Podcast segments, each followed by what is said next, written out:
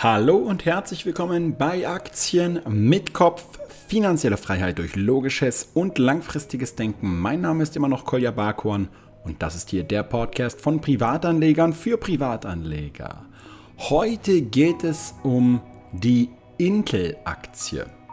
Ich habe ja neulich bereits ein Video über AMD hochgeladen und viele, viele, viele, viele, viele von euch haben darauf geschrieben, was hältst du denn eigentlich von Intel? Nun ja, ich selbst, ich kenne mich in der Halbleiterbranche nicht wirklich gut aus und deswegen habe ich mir Michael Jakob von alle Aktien hier mit ins Boot geholt. Der hat auch schon neulich eine Aktienanalyse zu Intel auf alle Aktien hochgeladen und wir sprechen heute ein bisschen mehr über Intel. Bevor es losgeht, noch ein ganz kurzer Werbehinweis auf alle Aktien Premium. Falls du das Angebot noch nicht kennst, musst du jetzt sofort alles stehen und liegen lassen, auf alleaktien.de slash kolja gehen und dich dort für den kostenlosen 30 Tage Testzeitraum von alle Aktien Premium anmelden. Dort bekommst du eine enorme Fülle an fundierten Aktienanalysen, die gleichzeitig aber simpel formuliert sind, sodass jeder sie verstehen kann und in den ganzen Bewertungsprozess von Aktien besser einsteigen kann.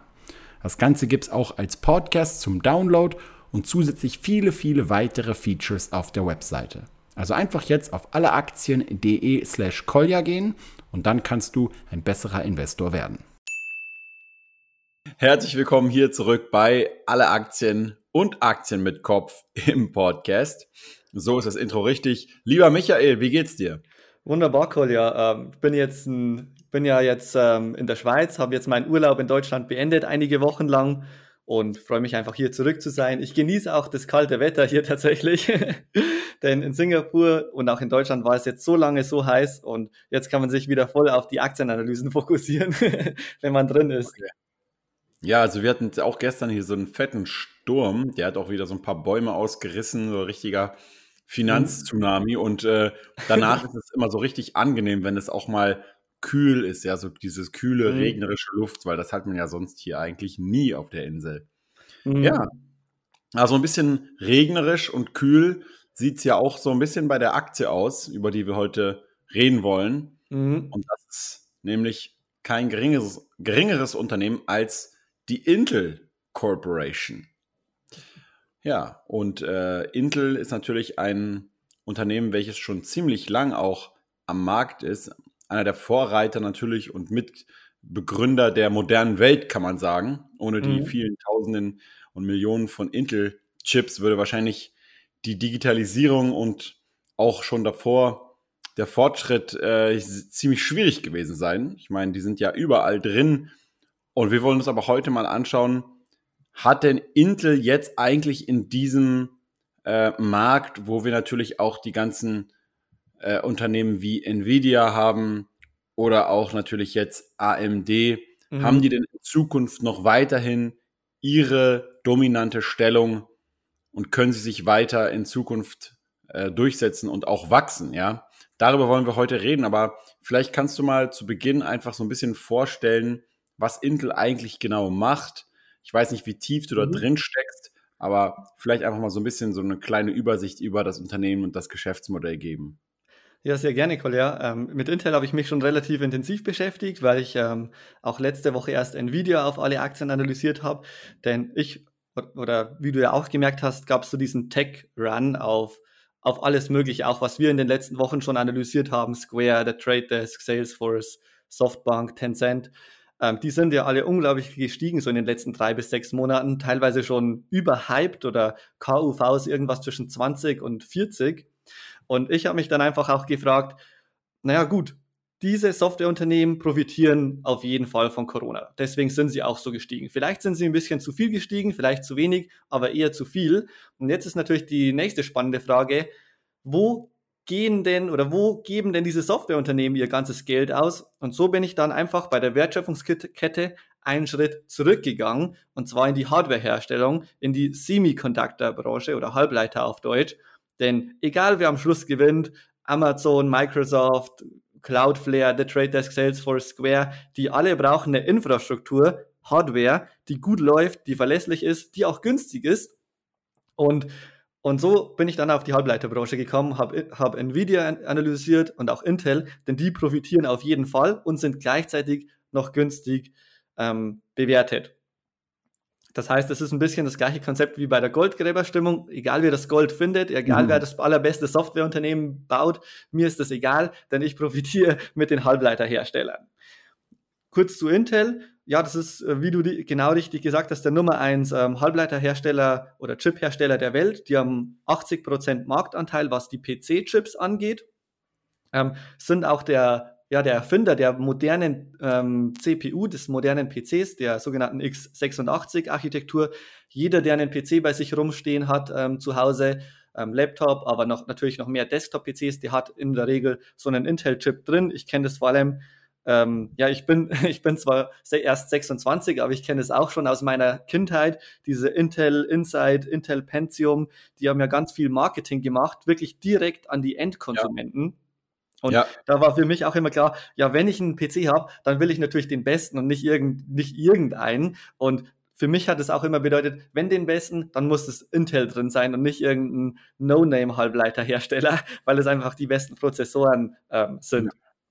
Ähm, ja, ich kann mich auch noch erinnern, früher an diese Werbung, dieses mit diesem Intel-Logo und dann dieses Din, Din, Din, Din. Ja, genau. Also überall immer.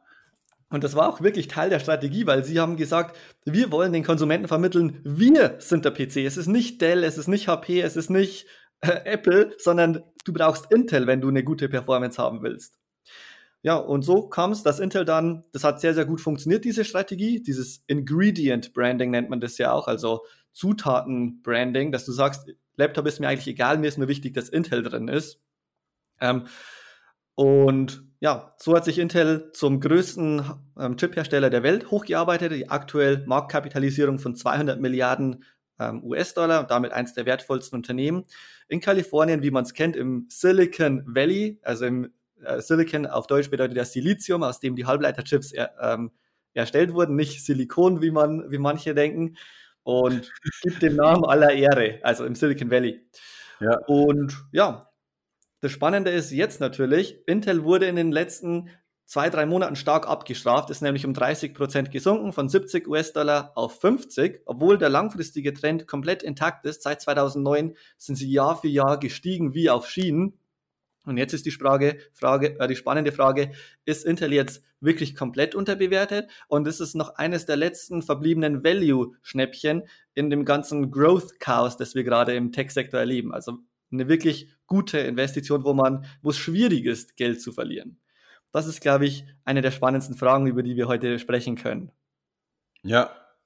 Ja, das ist interessant, weil ich sehe das auch so, wenn man jetzt gleich mal, ich glaube, wenn man, wenn man so ein Unternehmen wie Intel analysiert, ich stecke da nicht so wirklich tief drin in der Thematik, aber dann ist es wahrscheinlich immer klug, gleich alle anderen Konkurrenten irgendwie mit zu äh, analysieren, mhm. ja. Also dass man halt gleich sagt, okay, was sind jetzt im Vergleich denn eigentlich so die Werte? Und wenn ich mir das so anschaue, dann muss man tatsächlich ja sagen, also vor allem in Bezug auf AMD, aber auch auf in, äh, Nvidia beispielsweise, gilt ja echt Intel, wenn man sich die reinen Fakten und Zahlen anguckt, als so äh, abgeschlagen an. Ja, also ich meine, die haben mhm. nur noch ein, ein, KGV von nur noch irgendwie neun oder zehn.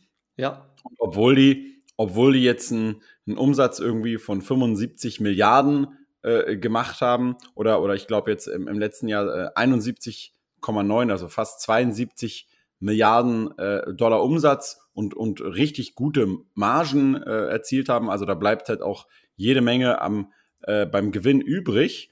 Äh, mhm. fast 20 oder sogar 21 Milliarden US-Dollar Gewinn. Und schaue ich mir im Vergleich dazu irgendwie Nvidia an, die im Jahr 2019 gerade mal 11 Milliarden Umsatz gemacht haben und nur 4 Milliarden Gewinn. Das heißt, Intel macht äh, das Doppelte an Gewinn, was Nvidia noch überhaupt an Umsatz macht. Und trotzdem ist Nvidia aber schon mehr wert an der Börse mhm. als Intel. Und ja. das, äh, wenn ich jetzt irgendwie mir den Markt angucke, als etwas Außenstehender, der, der sich da nicht so gut auskennt in der Halbleiterbranche, ähm, dann da muss ja irgendwas ähm, an Entwicklungen jetzt gerade im Gang sein, dass, mhm. dass der Markt annimmt, dass Nvidia oder auch AMD in Zukunft besser wachsen werden oder mehr Marktanteile von Intel abknöpfen werden. Und ich habe mir eine News dazu mal durchgelesen. Und mhm. zwar, ähm, dass halt jetzt aktuell ja diese 7 Nanometer Chips bei AMD schon hergestellt werden und so, dass die also schon in der Lage sind, diese extremst kleinsten Chips herzustellen. Und wenn wir halt Moore's Law und so weiter uns anschauen, dann sehen wir natürlich, je, je kleiner diese Abstände von diesen kleinen Mikroprozessoren auf, ist, ja, desto äh, größer ist natürlich die Rechenpower von so einem Chip. Mhm. Und äh, hier steht jetzt bei Intel, dass, dass die irgendwie erst im Jahr 2022 so weit sein werden.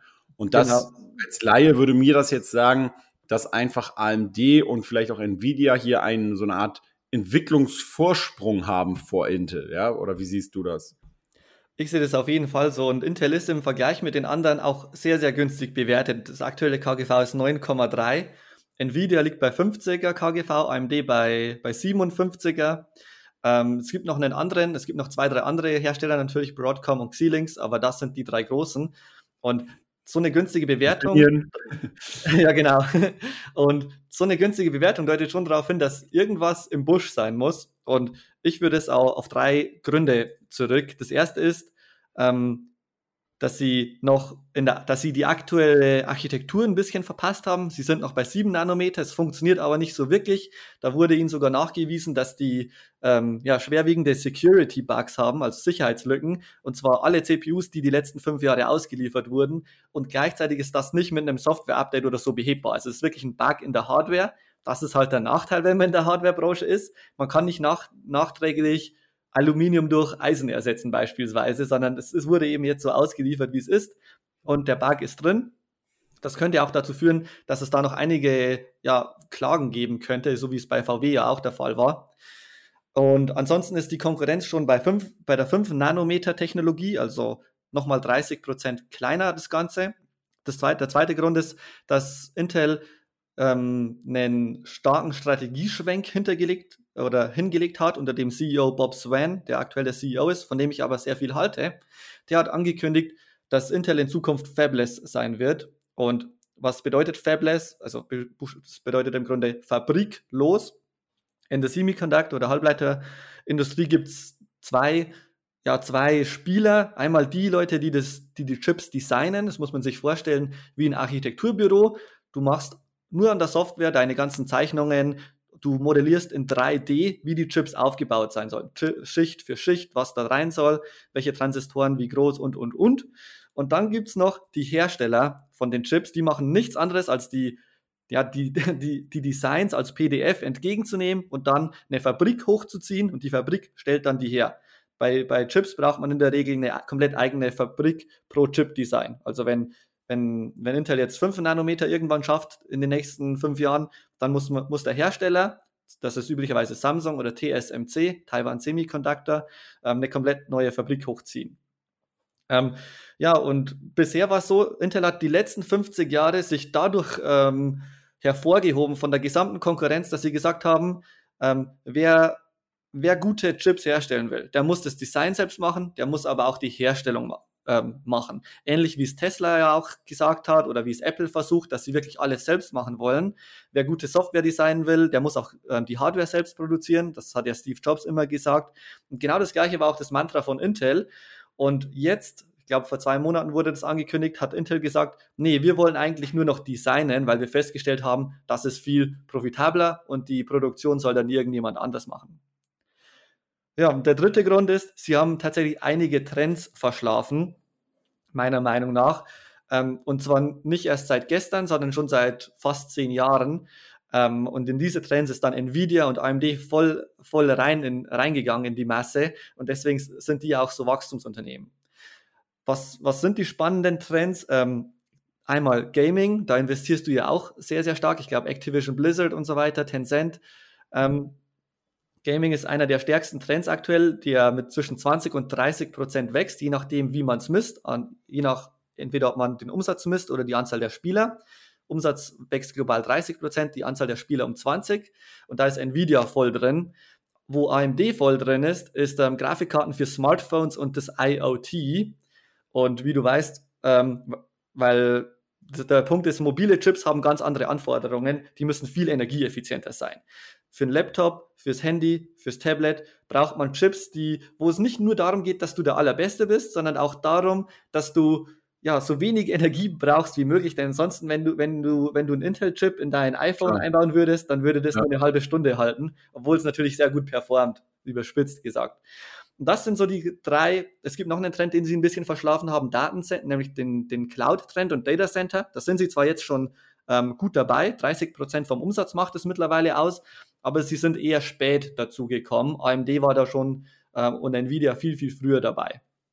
Und all das, also diese drei großen ja, ähm, Ereignisse, einmal, dass sie diese 7-Nanometer-Architektur nicht ganz geklappt hat mit den Security-Bugs, ähm, der Strategieschwenk in die fabriklose Produktion, beziehungsweise in Zukunft ist, das, ist Intel dann nur noch Designer, kein Produzent mehr, und diese verschlafenen Trends von Gaming, Data Center ähm, und Mobile, die führen dazu, dass Intel aktuell so, dass da einfach sehr viel Ungewissheit in der Aktie drin ist.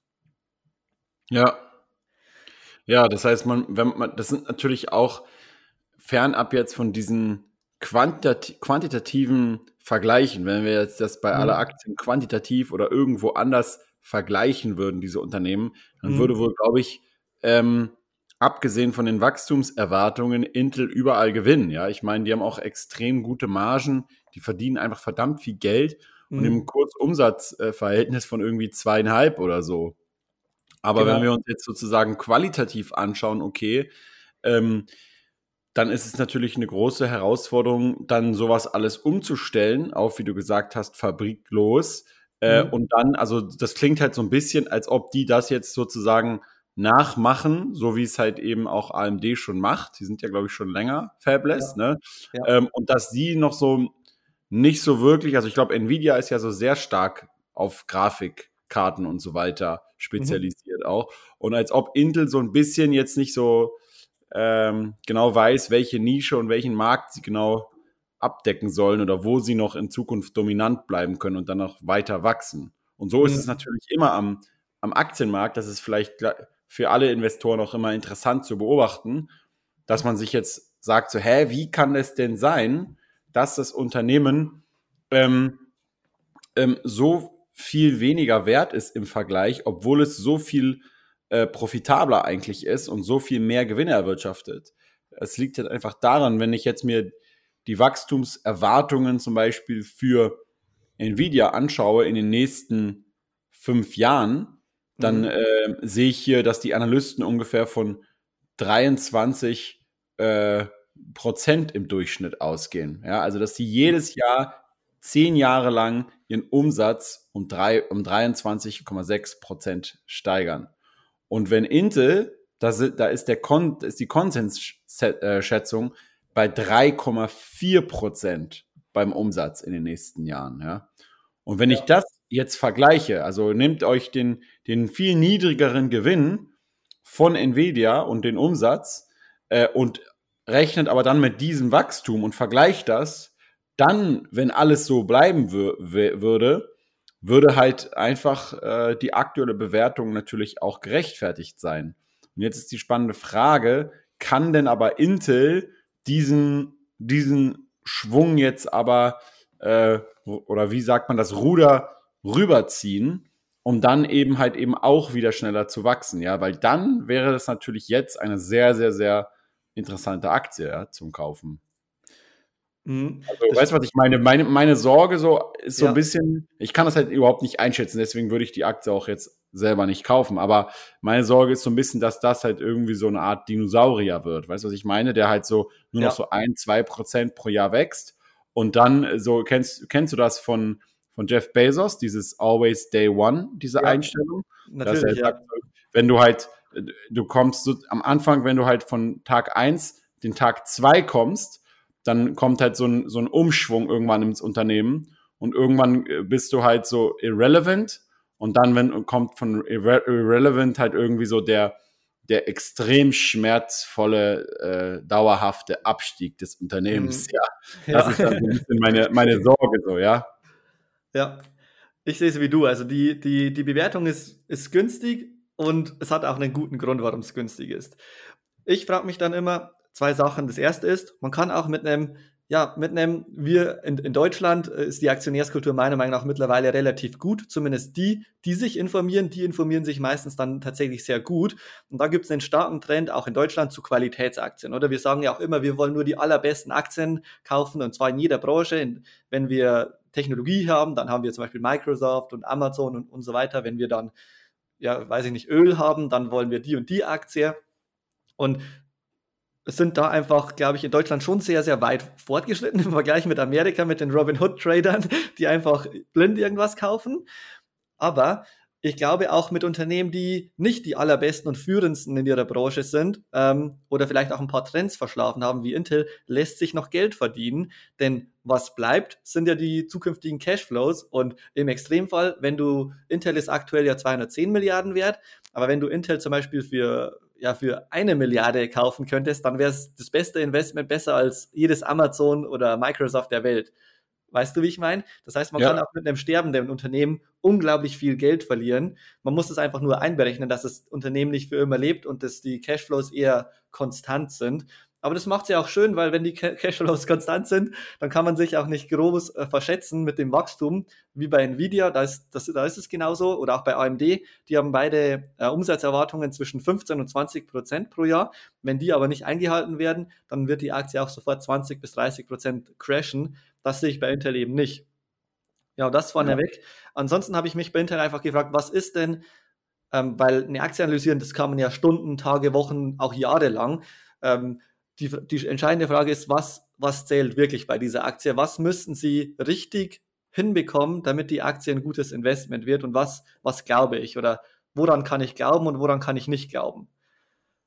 Wenn ich diese drei Gefahren durchgehe, diese 7 Nanometer Strategie auf 5 Nanometer dann, ich glaube, das werden Sie hinbekommen. Einfach weil das ist keine so große Meisterleistung, da mit der Branche mitzuziehen. Sie hängen da ja circa zwei Jahre hinterher, aber ich glaube, das werden sie hinbekommen.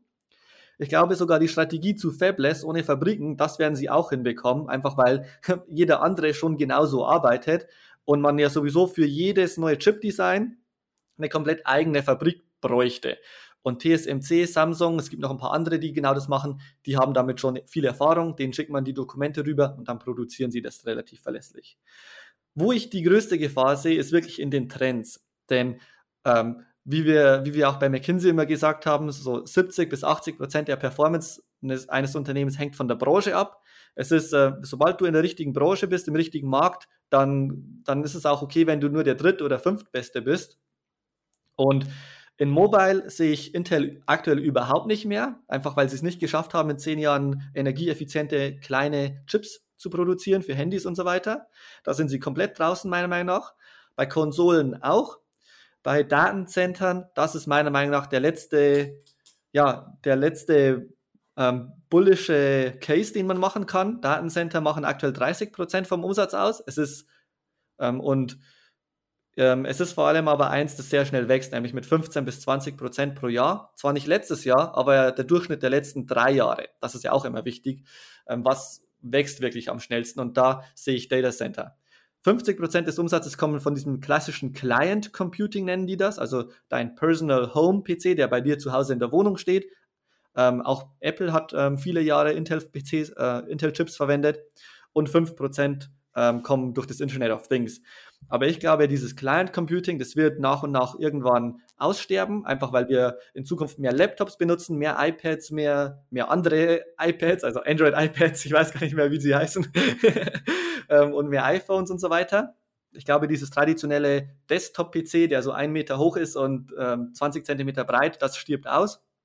Aber mhm. wo sie sich fokussieren müssen, ist, glaube ich, auf die Datenzentren. Da haben sie schon noch eine, eine große Chance. Das ist auch der Markt, der am stärksten wächst, mit, wie gesagt, 20 Prozent im Jahr. Und ich glaube, wenn Intel in zehn Jahren noch existiert, wovon ich aber auch ausgehe, ich glaube nicht, dass sie großartig besser dastehen werden als heute. Aber ich glaube schon, dass sie in zehn Jahren noch existieren und dass dann 80 Prozent des Umsatzes durch Data Center kommt. Und äh, im Consumer-Bereich, glaube ich, werden sie nicht mehr großartig relevant sein, einfach ja. weil wegen dem Mobile-Trend. Und dann, mhm. ja, und dann frage ich mich immer, wie sieht es mit der Bewertung aus? Denn wenn die Bewertung günstig genug ist, dann lässt sich auch mit Intel viel Geld verdienen, glaube ich.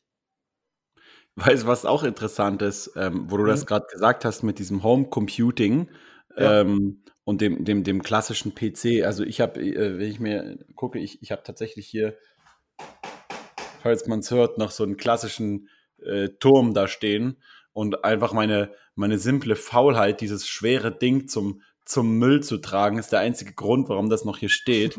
Aber so einen Teil kaufe ich mir halt nie wieder, weißt du, heutzutage, ich hole mir äh, einen schönen, wenn mein ähm, iMac irgendwann mal den Geist aufgibt, hole ich mir den neuesten, besten äh, iMac wieder, den es gibt. Und jetzt, wo ich gerade beim Thema iMac bin, ähm, kommt aber eine weitere Nachricht, die natürlich auch interessant sein dürfte.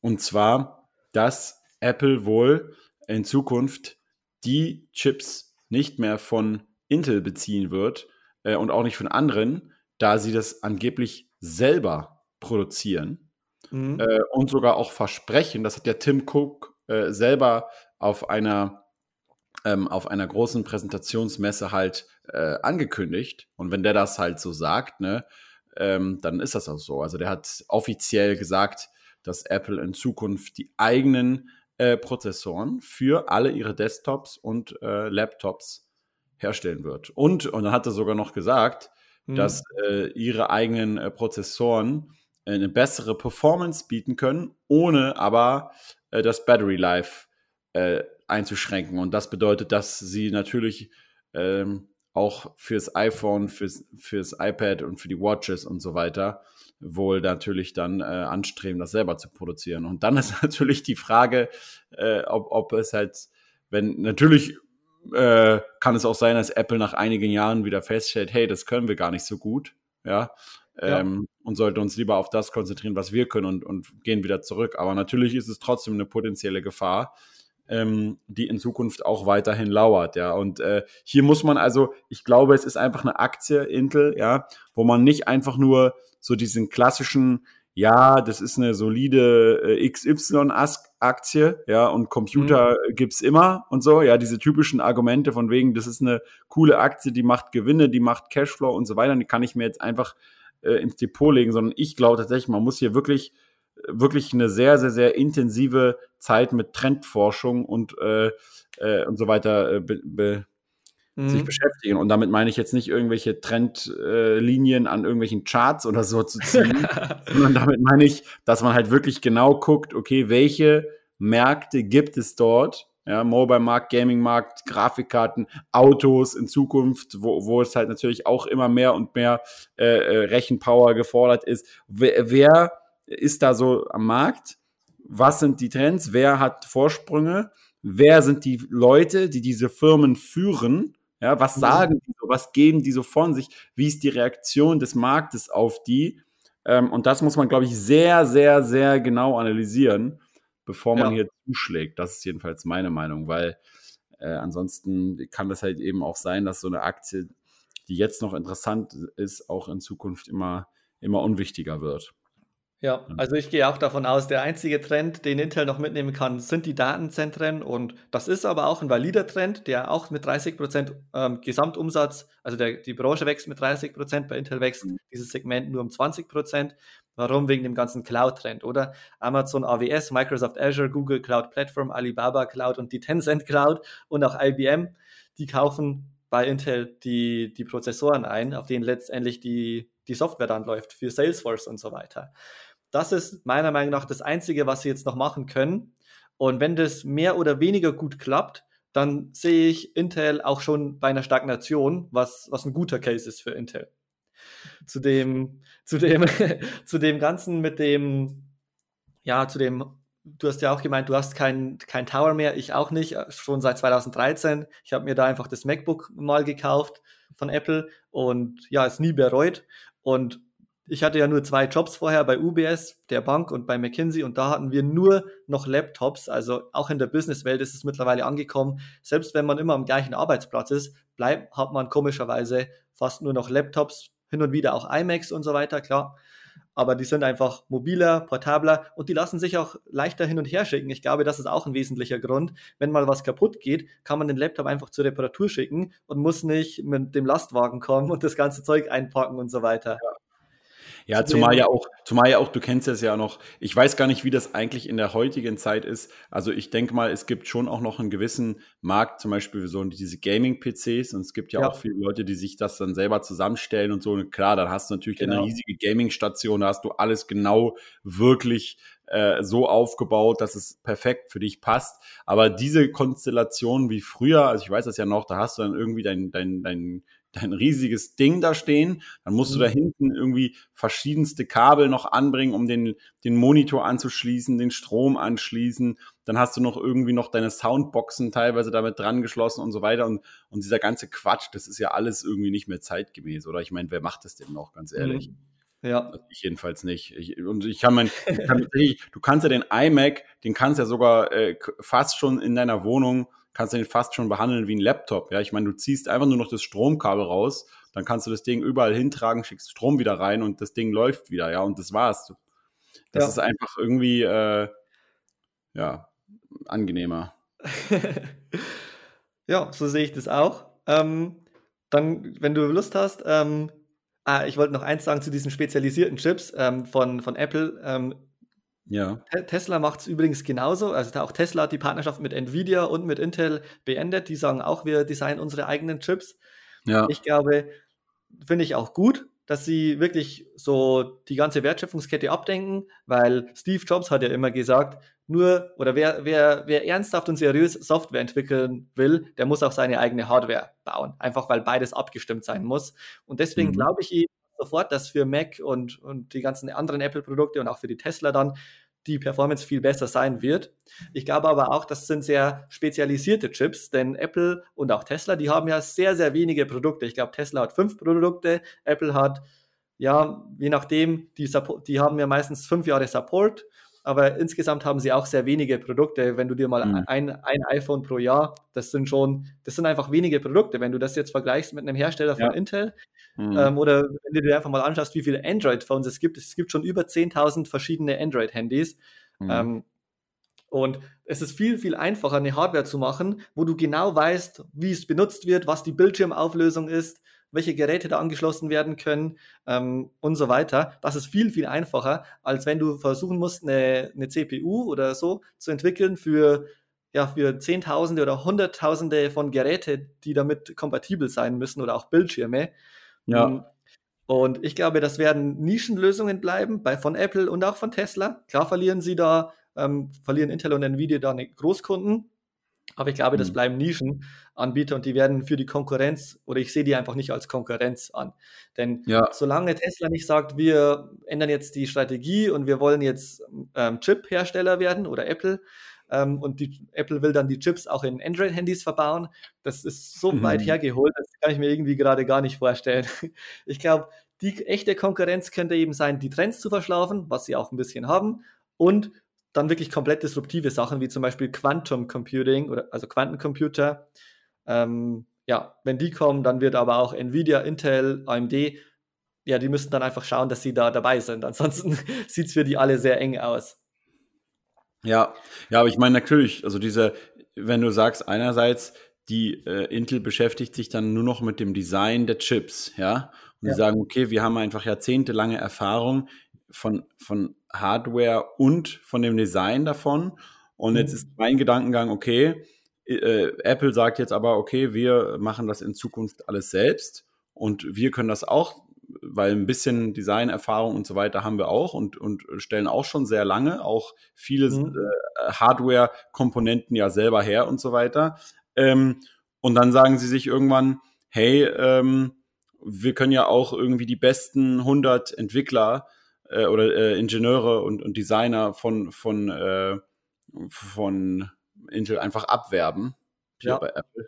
Äh, und dann arbeiten die halt einfach für uns und dann sagen die, dann sagen die zwar, ja, wir haben jahrelange Erfahrung damit und das zu sein, sein und dann nützt dir das natürlich nichts, wenn du die besten Leute einfach abwirbst, äh, weil die einfach mhm. bei einem Unternehmen arbeiten, was noch ein bisschen größer ist, dann kann es natürlich ein Problem werden, ja. Ja, das sehe ich tatsächlich auch als eines der größten oder das größte Risiko von Intel und übrigens auch von Nvidia. Ähm, Nvidia verdient ja das meiste Geld mit, äh, mit Gaming-GPUs, aber hat als Nummer zwei eben auch Data Center und Cloud. Und das größte, die größte Gefahr, die ich hier sehe, und dafür gibt es auch schon sehr starke Anzeichen, sind wirklich, dass diese Cloud-Anbieter sich einfach sagen, äh, wir designen das Ganze einfach selbst. Weil Apple ist zwar ein riesiger Abnehmer, aber ich glaube, die ganzen Cloud-Abnehmer sind genauso groß wie Amazon, Microsoft und Alphabet. Und die werden sich irgendwann sagen, warum sollen wir da so viel Geld bezahlen? Wir designen einfach unsere eigene Serverarchitektur. Und Amazon hat genau das gleiche auch schon gemacht. Also die haben schon eigene Betriebssysteme, die benutzen kein Windows mehr, die benutzen auch kein Standard Linux, sondern ein sogenanntes Amazon Linux ähm, und sind auch schon dabei, die eigene Hardware zu designen, die auch viel besser läuft. Und dann sagen sich die einfach, na, warum sollen wir noch Hardware einkaufen? Denn wir wissen ja genau, was für Servertypen wir haben, was für Cloud-Angebote wir haben und für die erstellen wir jetzt die perfekte Hardware. Und dann ist der ganze Cloud- und Data Center-Markt nämlich auch wieder weg. das ist eins der größten Risiken, die ich hier wirklich sehe, dass die zurückgehen, also in der Wertschöpfungskette einen Schritt nach hinten noch integrieren. Ja. Puh, jetzt bin ich so überfordert, jetzt muss ich erstmal ein paar Gaming-Aktien analysieren. Das ist, fällt mir leichter. ja, es ist kein einfacher Markt, das, da stimme ich dir zu. Ähm, wir können doch mal kurz über die Bewertung reden, wenn du magst. Ja, gerne. Ähm, wir haben es ja schon ganz kurz angeschnitten, KGV ist bei 9,3, das KUV bei 2,7 ähm, und die Dividendenrendite bei 2,6 Prozent. Ich glaube, ähm, der Markt insgesamt wächst auch noch knapp 3 bis 5 Prozent von Intel, also nicht mehr stark, aber ungefähr das Doppelte der Inflation. Warum? Weil sie Data Center mitnehmen und dieser Gaming-Markt, der in diesem Client Computing drin ist, der wächst noch sehr dezent, auch so 2 bis 3 Prozent pro Jahr. Ähm, und ich denke, Intel ist äh, ähm, ein gutes Investment für, für oder für welchen Anlegertyp ist, ist die Aktie geeignet, stelle ich mir immer die Frage. Mhm. Ich glaube, einerseits für Dividendeninvestoren, die diese 2,6% Dividendenrendite mitnehmen wollen. Ähm, und auch für, ich glaube einfach, Intel ist mittlerweile schon so günstig bewertet, nämlich zu dem KGV von 9,3, ähm, dass auch die Cash, die Free Cashflow Rendite ist ja schon ähm, fast 11 Prozent. Das heißt, du kaufst Aktien für 100 Euro und bekommst 11 Euro direkt zurück an Gewinn. Und wenn ich mir jetzt so grob überschlage, dann, ähm, also die Free Cashflow Rendite von 11 Prozent plus das, Wachs das langfristige organische Wachstum bei 3 Prozent, dann würde ich da auf eine Renditeerwartung von irgendwas zwischen 13 und 15 Prozent kommen, einfach weil die Free mhm. Cashflow Rendite so gering ist, weil die Bewertung so gering ist. Aber du kaufst dir keine absolute Qualität ins Depot. Das heißt, meine, meine Ansage oder meine Aussage ist eigentlich immer, 10% Rendite und mehr bedeutet grundsätzlich kaufenswert, aber nur wenn du, wenn, wenn die Zukunft sehr, sehr rosig aussieht, wenn alles Wachstum intakt ist und so weiter, was ich aber bei Intel eben gerade nicht sehe. Deswegen würde ich Intel jetzt als haltenswert einschätzen. Ähm, ja, es gibt eine Renditeerwartung von 13 bis 15 Prozent, aber es gibt auch starke Risiken und die Gefahr, dass mir die Cloud-Anbieter nach hinten integrieren und diesen einzigen verbliebenen, wirklich profitablen Markt wegnehmen, Data Center, das ist mir ein bisschen zu groß. Ich glaube aber trotzdem, mit Intel lässt sich noch gut Geld verdienen, wenn man Dividendeninvestor ist, nämlich die 2,6% Dividendenrendite. Und ich glaube auch, Intel wird in zehn Jahren noch ungefähr da sein, wo sie auch jetzt sind, ähm, was die Marktkapitalisierung und so weiter angeht. Man hat den Bonus, dass das mit dem Data Center ähm, oder dies, dass sie, dieser Cloud-Trend viel, viel besser aufgeht. Das ist ein kleiner Bonus, den man hat. Ähm, sie haben auch einen Buyback, also einen Aktienrückkauf angekündigt. Da kaufen sie 5% aller Aktien zurück, für, also für 10 Milliarden von den 200 Milliarden. Dadurch wird der Kurs auch nochmal um 5% steigen. Und ja, so sehe ich die, den Investor-Anlagetyp auf jeden Fall. Das heißt, man muss damit leben können, dass Intel möglicherweise in zehn Jahren deutlich schlechter dasteht. Ich persönlich halt glaube aber auch einfach, dass die stagnieren werden für die nächsten zehn Jahre und dass man da noch gut die Dividendenrendite einfach mitnehmen kann. Ähm, für einen Growth-Investor oder ja, da eignet sich Nvidia, AMD oder auch Broadcom viel, viel besser. Okay. Wunderbar, Michael. Das war eine super Zusammenfassung. Ähm, ja, also wie gesagt, jeder Aktionär muss natürlich immer seine eigene Recherche anstellen. Ähm, viele Leute haben mich ja auch immer gefragt, was ich von Intel und so weiter halte. Und ich glaube immer, also mein Ansatz ist einfach der simpelste und deswegen auch der beste. äh, weil, ja, weil ich halt einfach mir nicht irgendwie, also es ist ja immer so, äh, kennst du das noch in den Mathe-Tests früher in der Schule? Da, mhm. da, hieß es ja auch immer, ähm, wenn du irgendeine Aufgabe nicht kannst, ja, im Test, was sollst du dann machen, Michael? Ähm, einfach raten. Oder Nein, abschreiben. genau das sollst du erstmal nicht machen. Nein, wenn du eine Aufgabe nicht kannst äh, im Test, dann gehst du natürlich einfach erstmal weiter zu den Aufgaben, Stimmt, ja. die, du, die du kannst. Ja, weil sonst läuft dir irgendwann die Zeit weg. Und das Gute als Aktionär ist, du wirst niemals bestraft für die Aufgaben, die du nicht erledigst. Ja? Mhm. Das heißt, im Mathe-Test musst du irgendwann auch die schwere Frage, die du nicht, die du nicht kannst, beantworten. Aber beim, an der Börse, ja, kannst du einfach sagen, hey, wenn die Aktie für mich zu schwer zu bewerten ist, dann äh, ja, investiere ich genau. einfach nicht. Suche mir eine andere Aufgabe, die für mich leicht zu lösen ist. Und deswegen ist, muss man halt immer sich fragen, äh, was will man tun, ja. Du musst immer fragen, wo ist das Easy Money? genau. Okay, Michael, dann danke ich dir vielmals für äh, dieses Gespräch und wir hören uns dann schon bei der nächsten Analyse wieder. Ich freue mich drauf, Kolja. Mach's gut.